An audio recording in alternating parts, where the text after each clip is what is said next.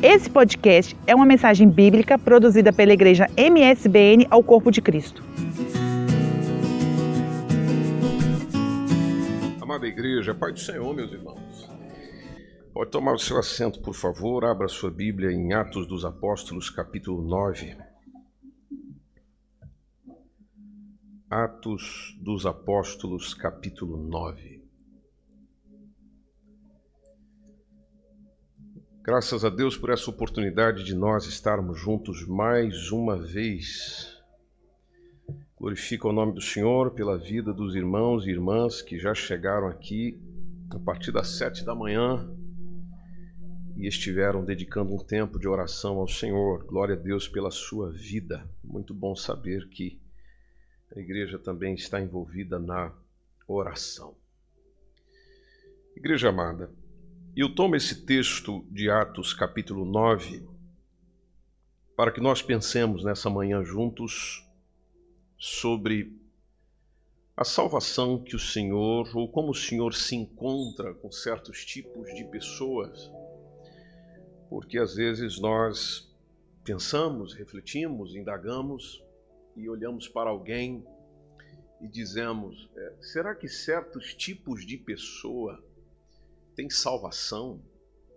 Será que essa pessoa, quando você olha para ela, quando você contempla ah, o comportamento dela, o estilo dela, o jeito dela, você fica a pensar: será que Jesus realmente tem interesse nessa pessoa?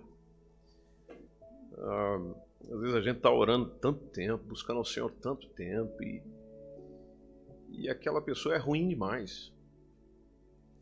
E às vezes nós começamos a perguntar, porque nós somos um ser que pensa, Deus nos fez assim. Aliás, quando fala sobre a imagem e semelhança de Deus, tem a ver justamente dentro dessa perspectiva, tem a ver com o racional, ou seja, Deus é racional, Deus é um ser que pensa quando ele criou o homem e mulher.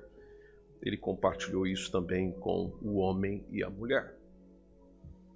Então, dentro das nossas, dos nossos pensamentos e das nossas racionalizações, as perguntas vêm. Bom, eu me alegro porque a palavra de Deus tem resposta. A palavra de Deus tem resposta. Às vezes a gente faz umas 30 perguntas e, e vai perguntar para a pessoa errada. E quando você olha para a palavra do Senhor, dentro de Atos capítulo 9, por exemplo, nós encontramos registrado aqui a conversão daquele que seria o grande apóstolo dos gentios. Mas Veja, seria. Por que seria? Porque quando você olha para Atos capítulo 9, você vê um homem por nome Saulo, que provavelmente tinha os seus 30 anos. Saulo era membro do Sinédrio, e o Sinédrio era, era uma espécie de concílio, de assembleia religiosa dos judeus. Só para que você deixe a memória bem fresca, até para que a gente possa nessa manhã conversar o sinédrio foi o mesmo que condenou, por exemplo, Jesus à morte. Então Saulo fazia parte do sinédrio. A gente percebe quando ele vai falando às igrejas, por exemplo, quando ele escreve a Gálatas, capítulo 1, ele fala disso. É... Outro momento muito conhecido é quando ele participa da, do assassinato de Estevão, tá? em Atos capítulo 7, versículo 58, fala desse, desse momento. Então, Saulo era um indivíduo ameaçador. Você vê isso tanto no capítulo 7 quanto no capítulo 8 de Atos dos Apóstolos, logo no versículo 1, que ele consentiu na morte de Estevão, conforme diz Atos capítulo 8, versículo 1. Você está com a sua Bíblia aberta? Amém? Então só volta um pouquinho no capítulo 8 se você ver no versículo 1, está lá, ó, e Saulo, também Saulo, consentiu na morte dele. O dele aqui é o Estevão. E veja, e fez-se naquele dia uma grande perseguição contra a igreja que estava onde? Jerusalém. Por causa disso, todos foram dispersos pelas terras da Judéia, da Samaria. Só ficou em Jerusalém quem? Os apóstolos. Ficou a congregação dos doze. O restante foi todo mundo embora. Se você observar no mesmo texto, no versículo 3, quem é que está logo no início do versículo? O Saulo. E o que, que o Saulo fazia? o Saulo assolava a igreja. Era uma pedra no sapato da igreja. O Saulo assolava a igreja, entrava nas casas. Olha o comportamento do irmão. Entrava nas casas, arrastava homens e mulheres. E ainda os encerrava na prisão. Na visão de Saulo, os irmãos estavam blasfemando. Tudo aquilo que os cristãos faziam naquela época era uma blasfêmia. É muito semelhante aos movimentos jihadistas que nós encontramos nos nossos dias, precisamente, não só, mas precisamente dentro da religião muçulmana. Não só na religião muçulmana, mas dentro do cristianismo também existe aqueles que são extremamente radicais. E talvez você não tenha conhecido isso, mas existem grupos, por exemplo, denominados cristãos, que na verdade não são, mas eles têm o mesmo ponto de vista de outros, de que se aquela pessoa não serve a Cristo, se aquele país não está sujeito a Cristo, então aquelas pessoas merecem ser mortas. Isso existe nos nossos dias. Então Saulo tinha justamente essa essa visão, esse pensamento que na, no ponto de vista dele era um zelo. Eu estou zelando, eu estou zelando pela vontade de Deus, pela palavra de Deus, pelo querer de Deus. Ele era um judeu. E um judeu muito bem instruído, muito bem orientado, então estou sendo zeloso mediante o que aprendi. Mas é claro, havia ali um hálito de ódio, de brutalidade, e assim agia Saulo. E como acabei de dizer, por exemplo, a, sobre a parte de Estevão, ele mesmo testemunhou isso lá à frente. No capítulo 22 de Atos dos Apóstolos, agora ele já é um servo do Senhor, alguém que está servindo a Deus, e ele conta o testemunho dele. É, o, o, capítulo 22, versículo 20 de Atos dos Apóstolos, se você estiver caminhando comigo aí, está lá ele dizendo: E quando o sangue de Estevão, tua testemunha, se derramava, também eu estava presente. Eu estava presente. Eu consenti na morte dele. É, e eu guardava as vestes dos que o matavam. Ou seja, me dá aqui seu, seu, seu fato, enquanto você vai ali e mete pedra no Estevão. É daqui que eu seguro aqui a blusa para você, enquanto você é, faz o teu serviço ali. Veja, assim era Saulo. Então a fama das crueldades de Saulo, ele foi, elas foram percorrendo as cidades e ele passa a ser um monstro para a comunidade cristã. A comunidade cristã nesses dias aqui é, respirava ameaça de morte. Veja, e a Ana Luísa veio aqui e falou algo muito interessante sobre a liberdade que a gente tem, a liberdade que você tem de cultuar, de, de falar de Jesus, de compartilhar Jesus, da, da porta aberta. Mas os irmãos aqui nesse tempo não tinham esse privilégio que a gente tem hoje. Era respirando ameaça de morte todo dia. Tanto que, se você voltar comigo no capítulo 9, versículo 1, que é o texto que disse inicialmente, veja que fala do Saulo, e o Saulo respirando ainda ameaças e mortes contra os discípulos do Senhor. Aí o que, que ele faz? Para dar mais eficácia à sua repreensão, então ele começa a dialogar com as autoridades religiosas do seu tempo, pedindo autorização para perseguir os crentes que estavam fora da Judéia. É que ele, eu quero ir além, eu não quero ficar só aqui em Jerusalém, não. Eu quero sair fazendo uma limpa em tudo quanto é lugar. E ele testemunhou sobre isso, lá em Atos 26. Várias vezes ele contou essa história dentro de Atos enquanto ele falava com as pessoas. Atos capítulo 26, versículo 9, versículo 10. Bem tinha eu imaginado que contra o nome de Jesus o Nazareno, devia eu praticar o quê? Muitos atos. Versículo 10. O que eu também fiz em Jerusalém.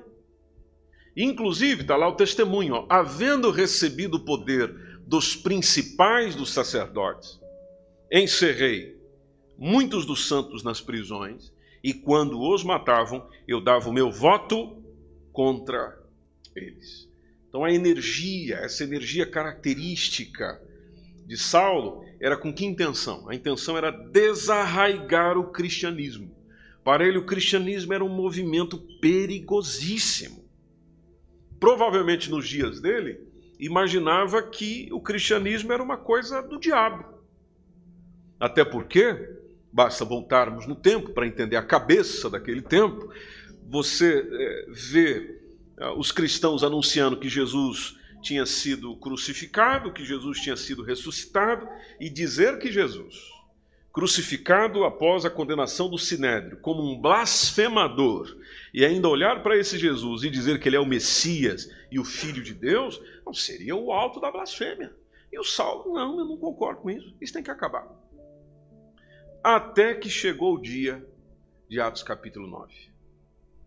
Até que chegou o caminho de Damasco na vida de Paulo.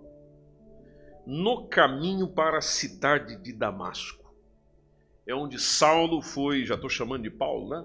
O Saulo, mas permita-me, já que falei disso.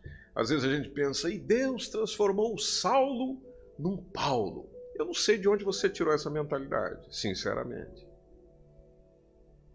Lembre-se que ele era um cidadão romano também. Então, por causa da sua dupla cidadania, ele tinha dois nomes. Saulo, que vem de Saul, nome hebraico, e Paulo, que era o nome romano dele. Então ele sempre chamou Saulo, e depois da cidadania sempre chamou Paulo, que a gente tem que dizer, ah, o Paulo é melhor que o Saulo. Não, meu irmão, não, não. Precisamos ler a Bíblia direito, amém, igreja amada? Aleluia. Então, voltando para cá.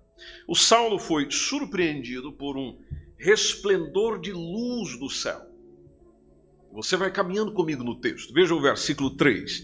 Indo no caminho, aconteceu que chegando perto de Damasco, subitamente, é do nada, o cercou um resplendor de luz do céu. Aí vem o versículo 4. Jesus perguntando-lhe: Saulo, Saulo, por que me persegue? Lá quando ele está testemunhando em Atos, testemunhando sobre isso, Atos capítulo 2, verso 22, melhor dizendo, versículo 7, ele testemunha, eu caí por terra, aí eu ouvi uma voz que me dizia, e a frase é a mesma, Saulo, Saulo, por que me persegue? O que, que é interessante, igreja querida de Jesus? Não parecia aqui que o Saulo é, estava perseguindo Jesus. Na cabeça dele, estou perseguindo quem? os cristãos. E aqui a gente encontra uma profunda ligação entre Cristo e a igreja. Ah, porque a perseguição de Saulo aos cristãos era uma perseguição à pessoa de Jesus Cristo. O próprio Jesus está ensinando aqui que perseguir a minha igreja é me perseguir. Ou seja, o seu problema não é com a minha igreja. Seu problema é comigo. E o motivo de consolo para nós é esse. Quando alguém vai se levantando contra a igreja do Senhor, às vezes a gente quer assumir essas dores, quer assumir esse, esse, essa, a resposta a essas injustiças, as respostas a esses sofrimentos. E esquecemos do dono da igreja, do Senhor da igreja, do cabeça da igreja, daquele que cuida da igreja, daquele que é o noivo da igreja, daquele que tem o cuidado para com aquilo que é dele, que ele entregou e comprou pelo seu sangue.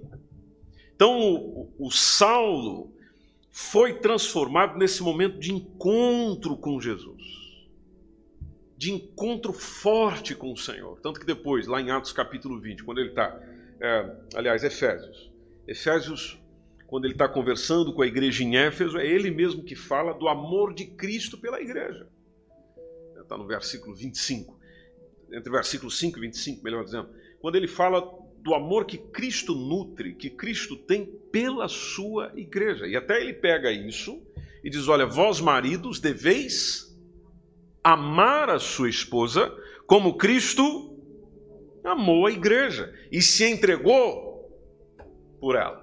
Então isso nos mostra que nós devemos tratar a igreja, isso é um ensino para nós também. Isso é um ensino para mim e para você também. Nós devemos tratar a igreja do Senhor com respeito, devemos tratar a igreja do Senhor com honra, porque ela é a noiva escolhida, purificada pelo nosso Senhor Jesus Cristo, que um dia virá buscá-la. Porque às vezes eu e você começamos a fazer alguns comentários sobre a igreja e esquecemos a quem ela pertence. E no nosso idealismo de igreja perfeita, que eu também não sei de onde o pessoal tira essa ideia, eu não sei, eu tenho dificuldade de entender que a gente imagina que a igreja tem que ser o ambiente, tem que ser o ambiente perfeito, o ambiente onde todo mundo é santificado, o ambiente onde todo mundo é verdadeiro, onde todo mundo é transformado. Não, meu irmão, não, não, não. Olha para a congregação que Jesus pastoreava. Aliás, nós falamos dessa congregação aqui domingo passado. Dentro da congregação dele, que ele escolheu, né? porque você entrou aqui porque você escolheu. Você escolheu. Agora, a congregação que ele saiu escolhendo os seus membros. E as pessoas foram dizendo sim, sim, sim, sim, sim, eu sigo, eu sigo, eu vou, eu vou, eu vou. Ok, mas lá tinha um indivíduo que duvidava, o irmão, como é que é o nome dele? O irmão Tomé. Ah, o traidor saiu de onde? Veio de uma outra igreja? Veio do... Não, não, não, veio de dentro a congregação onde ele era pastor. Então veja que o grupo ali dos doze já nos dá uma dimensão de como as coisas são. É já Jesus nos mostrando, Jesus, o Senhor da igreja, nos mostrando de que não vai ter problema sim, senhor, vai ter problema sim, senhor, acostume-se com isso. Agora, o que é importante? O importante é o problema não ficar. É preciso haver transformação. Amém? Você concorda com isso? É preciso haver transformação, porque você vê ele trabalhando com Pedro, você vê ele trabalhando com Tomé, você vê ele trabalhando com o próprio Judas, você vê ele trabalhando com todo mundo. Lembra dois homens nervosinhos que tinha lá no grupo? Tiago e o João eram os indivíduos que a gente sempre tem a imagem do João ali, encostadinho no ombro de Jesus e tal, aquela coisa né, serena. O João não foi assim, não, meus irmãos. Meus irmãos, no início ele não, era um cara nervoso, era o um cara que chegava, olha, manda, desce fogo do céu aí, queima todo esse pessoal aí que está rejeitando o Senhor. Era esse nível, que nem você. Aleluia. Era assim. Mas o Senhor, com jeito, com tato, com força, daquele jeito que Ele sempre sabe, daquele jeito que ele, que ele está cuidando tanto de mim quanto de você, pastoreando a gente, corrigindo a gente, orientando a gente, falando conosco, chamando a gente. É o que Ele faz, é o que Ele deseja fazer conosco. Você pode glorificar o nome do Senhor por isso? Então, em Atos 26, 14, o apóstolo Paulo diz: Olha, caindo nós todos por terra, porque ali ele tinha mais gente junto. Então, caindo nós todos por terra, ouvi uma voz que me falava em língua hebraica. Olha só. O Senhor Jesus falou com ele naquele dia em hebraico. É a língua que você entende, o Saulo. Dizendo, Saulo, Saulo, por que me persegues? Dura coisa é recalcitrar. Recalcitrar, segundo o dicionário, é quando você se opõe, você resiste, e especialmente de uma maneira obstinada. E o texto diz: dura coisa te é recalcitrar contra os aguilhões. Aguilhões é aquela ponta de ferro que fica ali fixada na extremidade de um bastão, que é usada justamente para picar o boi. E se o boi começar a ficar muito nervoso ali com o aguilhão, ele se machuca todo. Então o que Jesus está dizendo a Paulo é: não compensa, você vai se bater, você vai para lá, você vai para cá e você vai só se machucar. Você vai só se machucar porque você está me perseguindo. Você acha que está perseguindo a igreja, mas na verdade você está me perseguindo. Resumindo numa única frase, não adianta você se revoltar contra mim. E ele está indo para Damasco justamente com o objetivo que nós já sabemos, que era encontrar alguns dessa seita, essa seita dos cristãos, é, levá-los presos lá para Jerusalém. Então, da escuridão desse ódio aqui, o que, que a gente tem? Da escuridão desse ódio, a gente tem um Saulo sendo envolvido pela luz do céu. Dessa postura de soberba, dessa postura de perseguição desse homem, ele vai ao chão literalmente. A gente encontra em Atos capítulo 9 um homem né, de que só ah, havia, ouvia, melhor dizendo, a aprovação dos seus atos, dizendo: Muito bem, Saulo, é isso aí, é isso aí, limpa mesmo, passa a vassoura, vai limpando tudo. Mas daqui a pouco o Senhor dos Senhores questiona a sua atitude. A gente vê um homem dominado pelo ódio, um homem é, que estava respirando violência, depois do encontro com o Senhor e de aprendizado com o Senhor, escrever um hino sobre o amor, que é o texto mais lindo da Bíblia, que é 1 Coríntios capítulo 13, que é onde ele mesmo chega e diz: Ainda que eu falasse a língua dos homens, dos anjos, se eu não tivesse amor, é só barulho. Ainda que entregasse o meu corpo para ser queimado por alguém, mas se eu não tivesse amor nisso, não está a valer de nada. Veja que transformação, veja que mudança. Ele não era assim. O todo valente ficou tremendo, ficou com medo, porque você olha para Atos capítulo 9, versículo 5, está lá ele dizendo agora: Quem é Senhor? Olha aí. Quem és, Senhor? E o Senhor respondeu: Eu sou Jesus a quem tu persegues. A quem tu persegues. Então ele poderia ter pensado, mas meu problema não é consigo. Não, não, não. É comigo. Você está mexendo com a minha igreja. Então, um encontro com Jesus faz mudar o mais vil pecador. Glorifique ao Senhor se você acredita nisso.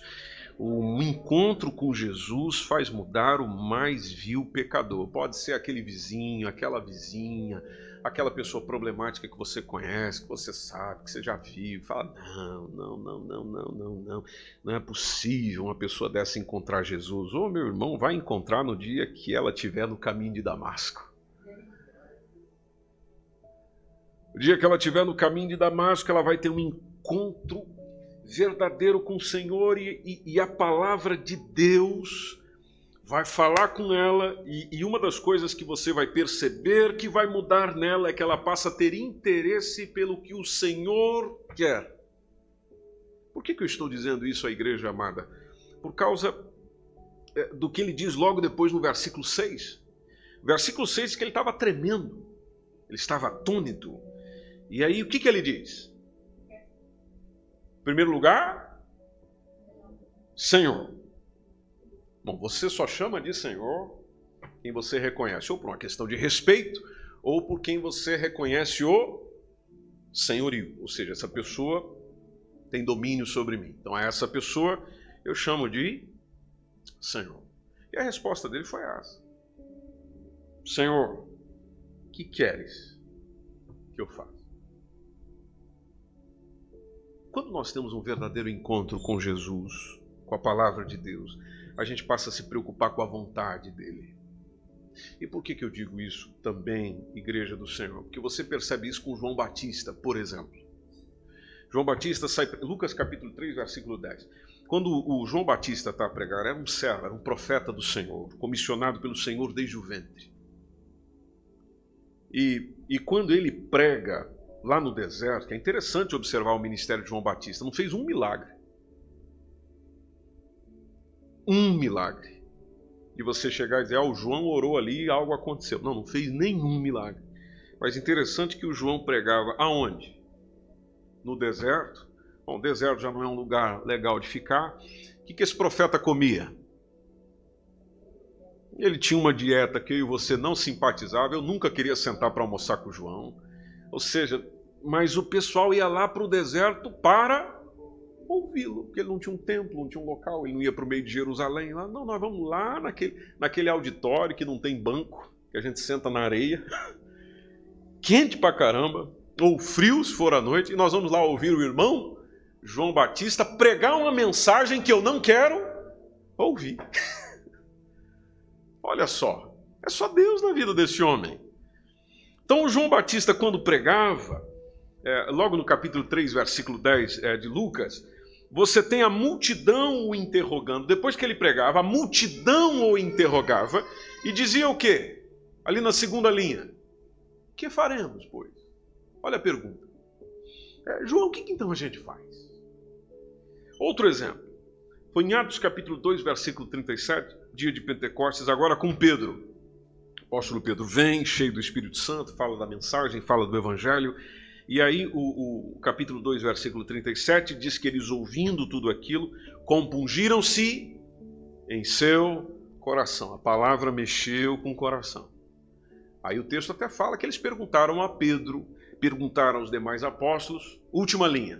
O que está dizendo? que faremos, varões e irmãos? Veja, me diz aí o que eu tenho que fazer, porque eu me interessei nisso. Terceiro exemplo, agora com o apóstolo Paulo, Atos capítulo 16, versículo 30. Quando está lá, ah, deu, deu aquele rebuliço lá na prisão, porque o Paulo e Silas decidiu cantar. E quando os servos do Senhor decidem cantar, o chão treme. Aleluia. O chão tremeu, foi tudo abaixo. O carcereiro tirou eles para fora. Foi uma confusão ali, foi uma coisa muito, muito, muito intensa. Aquele momento foi muito intenso, como seria qualquer terremoto. E depois disso, lá chega o carcereiro e fala: Senhores, que é necessário que eu faça para me salvar? Veja, interesse. O interesse de que se resume no o que, que eu faço agora? Me diz o que é que eu faço agora. Bom, assim foi com Saulo. Senhor, o que queres que eu faça? Quando verdadeiramente nós ouvimos a Deus, permita-me partilhar isso consigo, igreja. Quando nós verdadeiramente ouvimos a Deus, nós faremos o que Deus quer e vamos querer o que Deus faz. Você tem interesse em fazer o que Deus quer que seja feito. Você se incomoda se você não fizer. Você tem um interesse nisso. E depois, por outro lado, você tem um querer o que Deus fez, ou o que Deus faz, ou o que Deus é. Você tem um, uma vontade naquilo. Aí o Senhor respondeu ele. Vamos voltar para o texto. Levanta-te, entra na cidade e lá te será dito o que convém fazer. Não vou contar nada para você agora, não vou fazer nada com você agora. Você vai para lá e vai ficar lá. Lá a gente conversa. Aí o, o versículo 7, voltando para Atos 9, até nos conta que os varões que iam com ele, que como diz, tinha mais gente com ele, pararam espantados, ouvindo a voz, mas não viam ninguém. Interessante que nós temos que Atos capítulo 22, versículo 9, ali uma espécie de, de contradição dessa história é, porque o apóstolo Paulo, quando está testemunhando, diz: Os que estavam comigo viram em verdade a luz, eles se atemorizaram muito, ficaram com medo, mas eles não ouviram a voz daquele que falava comigo. Mas esse é um problema para você vir resolver aí quando você fizer o curso do IBADEP. Aí, voltando em Atos capítulo 9, versículo 8, Saulo levantou-se da terra, abrindo os olhos, só que agora não via ninguém. Olha só, o encontro com o Senhor, a luz tal, deixou ele cego. Então o pessoal percebeu, foram guiando ele pela mão e ele vai lá na cidade para onde ele ia fazer o movimento. Guiaram ele para Damasco. Versículo 9: Esteve três dias, três dias sem ver, aí ele não comeu e nem bebeu. Quando eu e você não come nem bebe, a gente diz que está em quê? Em jejum. O irmão já começou jejuando. Alguém pediu para jejuar? jejuar? Alguém... Não, não, não, não. Eu tive um encontro tão forte com o Senhor que eu vou aqui me resguardar. Jejum tem um sinal de humilhação. Jejum não é dieta para emagrecer. Jejum tem um sinal de humilhação. Quando você jejua, você está se humilhando diante do Senhor. Como nós já conversamos várias vezes aqui, você está abrindo mão do ordinário, ou seja, daquilo que naturalmente seria importante para você, você está abrindo mão do natural para experimentar o sobrenatural. Para você ter mais sentido, mais sensibilidade para o sobrenatural. Interessante que isso não acontece só com Paulo, não. Você olha para é, segundo Crônicas, você tem Manassés, o mesmo processo. Quando ele tem lá um, um encontro e foi uma coisa maravilhosa que aconteceu, ele reconhece o seu erro, se humilha diante de Deus, foi jejuar. Você encontra isso também com Jonas. Mesmo processo. Quando Jonas chegou, pregou lá em Nínive, o pessoal ouviu a palavra do Senhor e foi fazer o quê? Jejuar. Jejuar. Então, jejum é importante. Dá para você dar estoquezinho no seu irmão, na sua irmã, falar, mas precisamos jejuar, irmão. Nós precisamos jejuar. Versículo 10. E aqui a história vai ficando interessante também. Porque havia em Damasco um certo discípulo chamado o Ananias.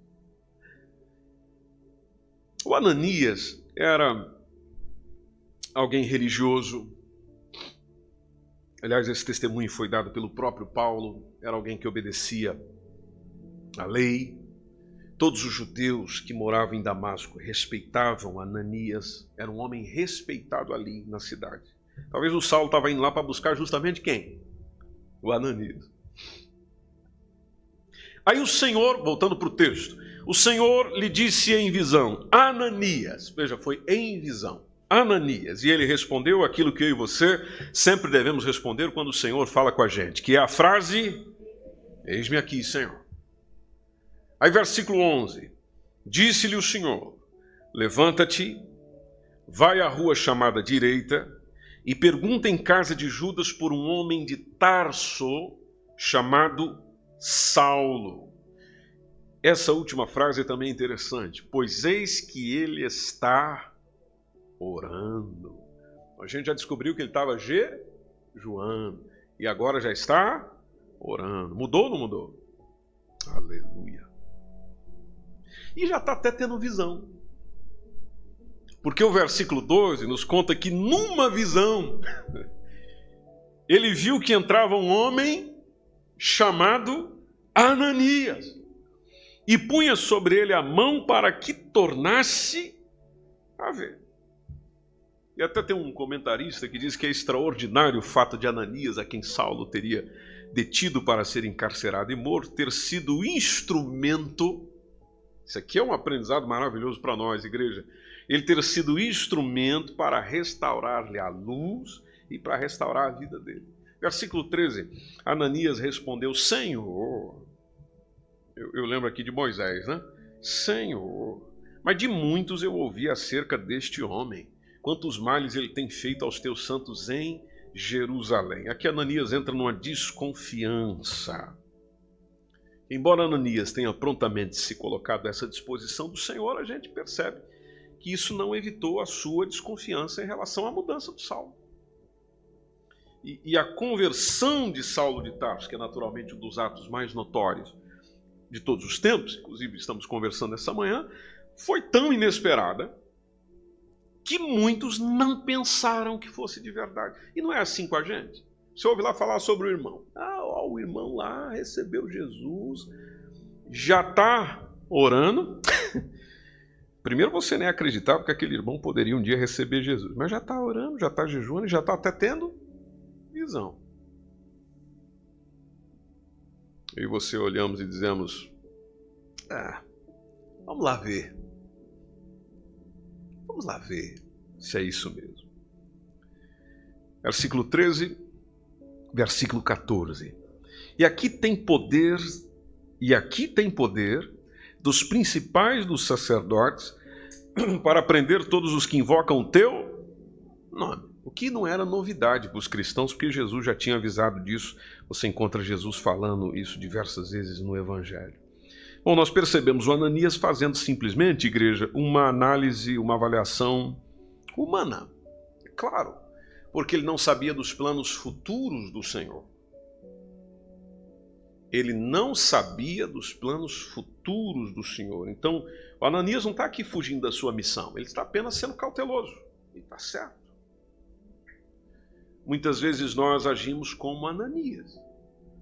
Nós fazemos uma avaliação meramente humana nós desconfiamos das pessoas que estão sendo profundamente trabalhadas, transformadas pelo Senhor. Agimos como ele. Versículo 15. Disse-lhe, porém, o Senhor: Vai. Por quê? Porque, você pode ler junto comigo? Porque este é para mim um vaso escolhido para levar o meu nome diante dos gentios e dos reis e dos filhos é coisa grande. É coisa grande. É coisa grande. Versículo 16. Até agora está tudo bem, né?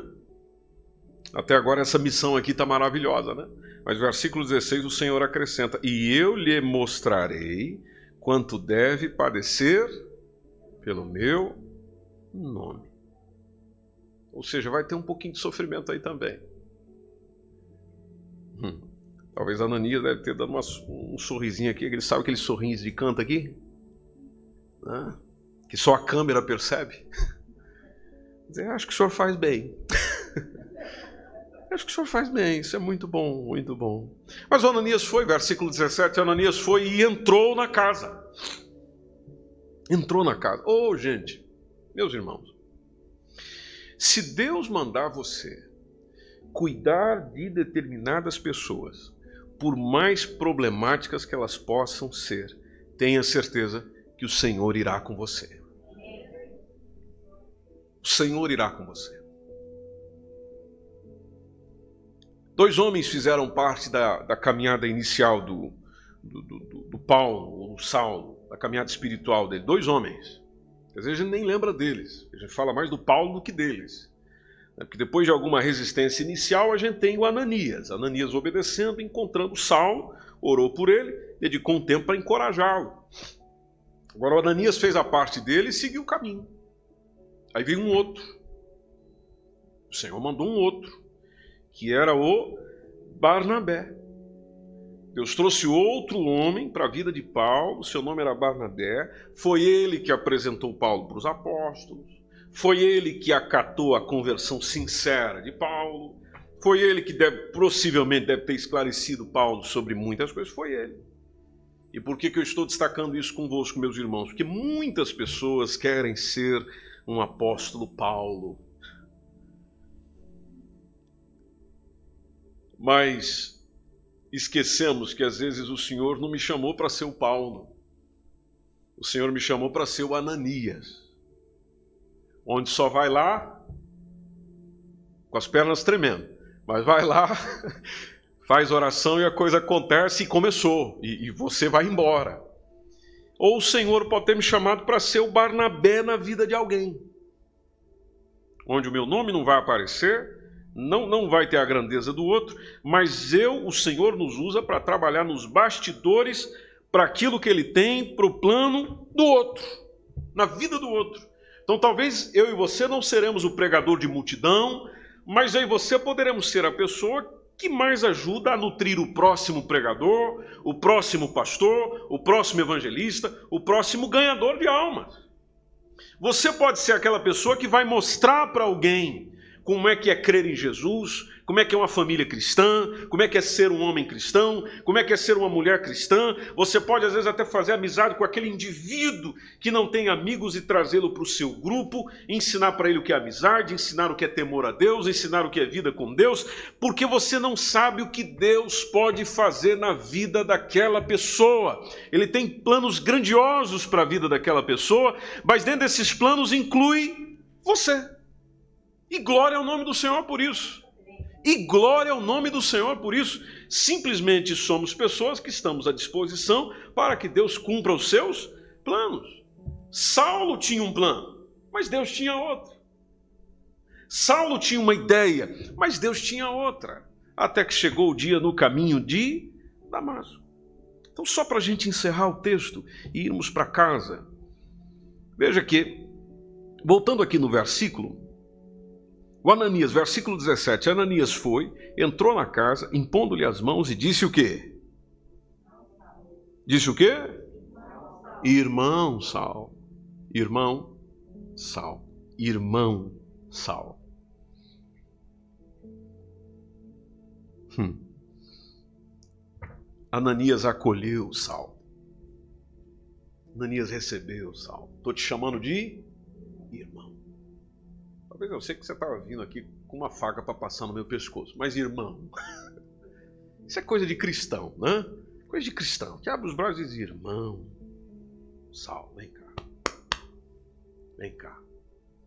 Estou aqui abraçando aquele que há três dias atrás era o meu inimigo, mas ele teve um encontro com quem? Com Cristo. Ele passa a ser o quê? O meu irmão. Tanto que ele continua falando com Sal, o Senhor Jesus, que te apareceu no caminho por onde vinhas, ele me enviou para que tornes a ver. Vamos resolver o problema da sua visão. E já vamos resolver outro aí também. E seja cheio do Espírito Santo. E seja cheio do Espírito Santo. Versículo 18: E logo lhe caíram dos olhos como que umas escamas, e ele recuperou a vista. Os olhos de Saulo, no sentido espiritual, foram abertos, no sentido material, físico, também foram abertos por meio daquilo da oração de Ananias. Encerrando e levantando-se, foi feito o quê? Foi batizado. Fez a expressão pública da sua fé, a confissão pública da sua fé em Jesus. Ou seja, depois dos olhos abertos, Saulo se levanta, foi batizado e cheio do Espírito Santo. Eu e você, se estivéssemos lá naqueles dias, nós talvez diríamos a frase: quem diria, hein? Quem diria? Quem te viu, quem te vê. Isso pode acontecer com aquela pessoa que você acha que vai ser tenso, vai ser difícil. Bom, para mim e para você vai. Mas para Jesus, meu irmão, para Jesus, minha irmã, o Senhor vai encontrar com ele, vai encontrar com ela lá no caminho de Damasco. Lá quando ela estiver se organizando para fazer algo que o Senhor Jesus naturalmente não concorda, porque é uma perseguição contra ele. Bom, ela vai encontrar Jesus. Eu encerro nessa manhã, igreja, partilhando convosco de que também o Senhor tem um interesse em nos capacitar, em me capacitar, em te capacitar para sermos usados na propagação do Evangelho, de sermos esses discípulos, esses instrumentos, essas pessoas que estão ao redor para acolher. O Ananias. Cadê os Ananias dessa manhã? Cadê os Barnabés dessa manhã? Ou seja, você vai estar com o coração pronto para acolher quando Jesus estiver a trabalhar com essa pessoa. Você vai estar com coração firme, propósito firme para trazer, para incluir, para tratar quando Jesus estiver a trabalhar com essa pessoa. Eu te convido a estar em pé em nome de Jesus.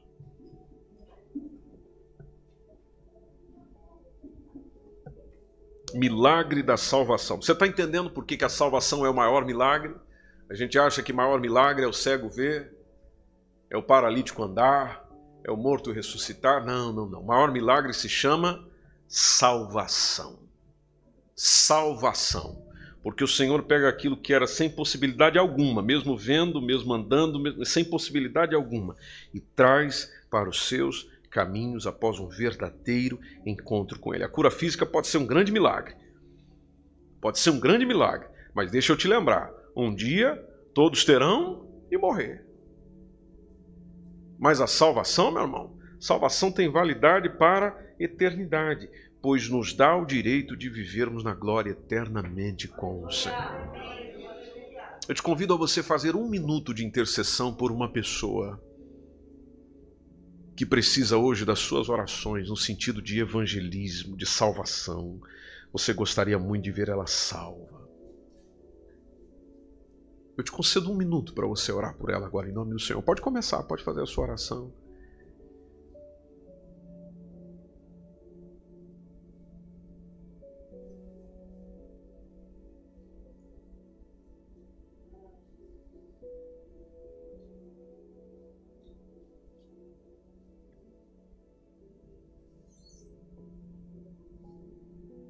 Hum, Espírito Santo.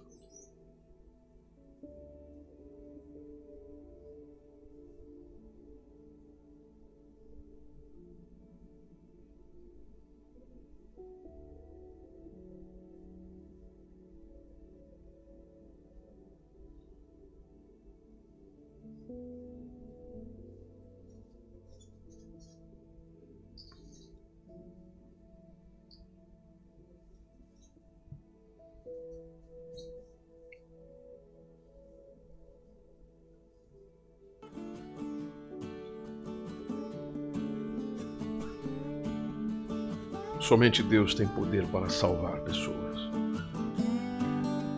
Somente Deus tem poder para transformar alguém.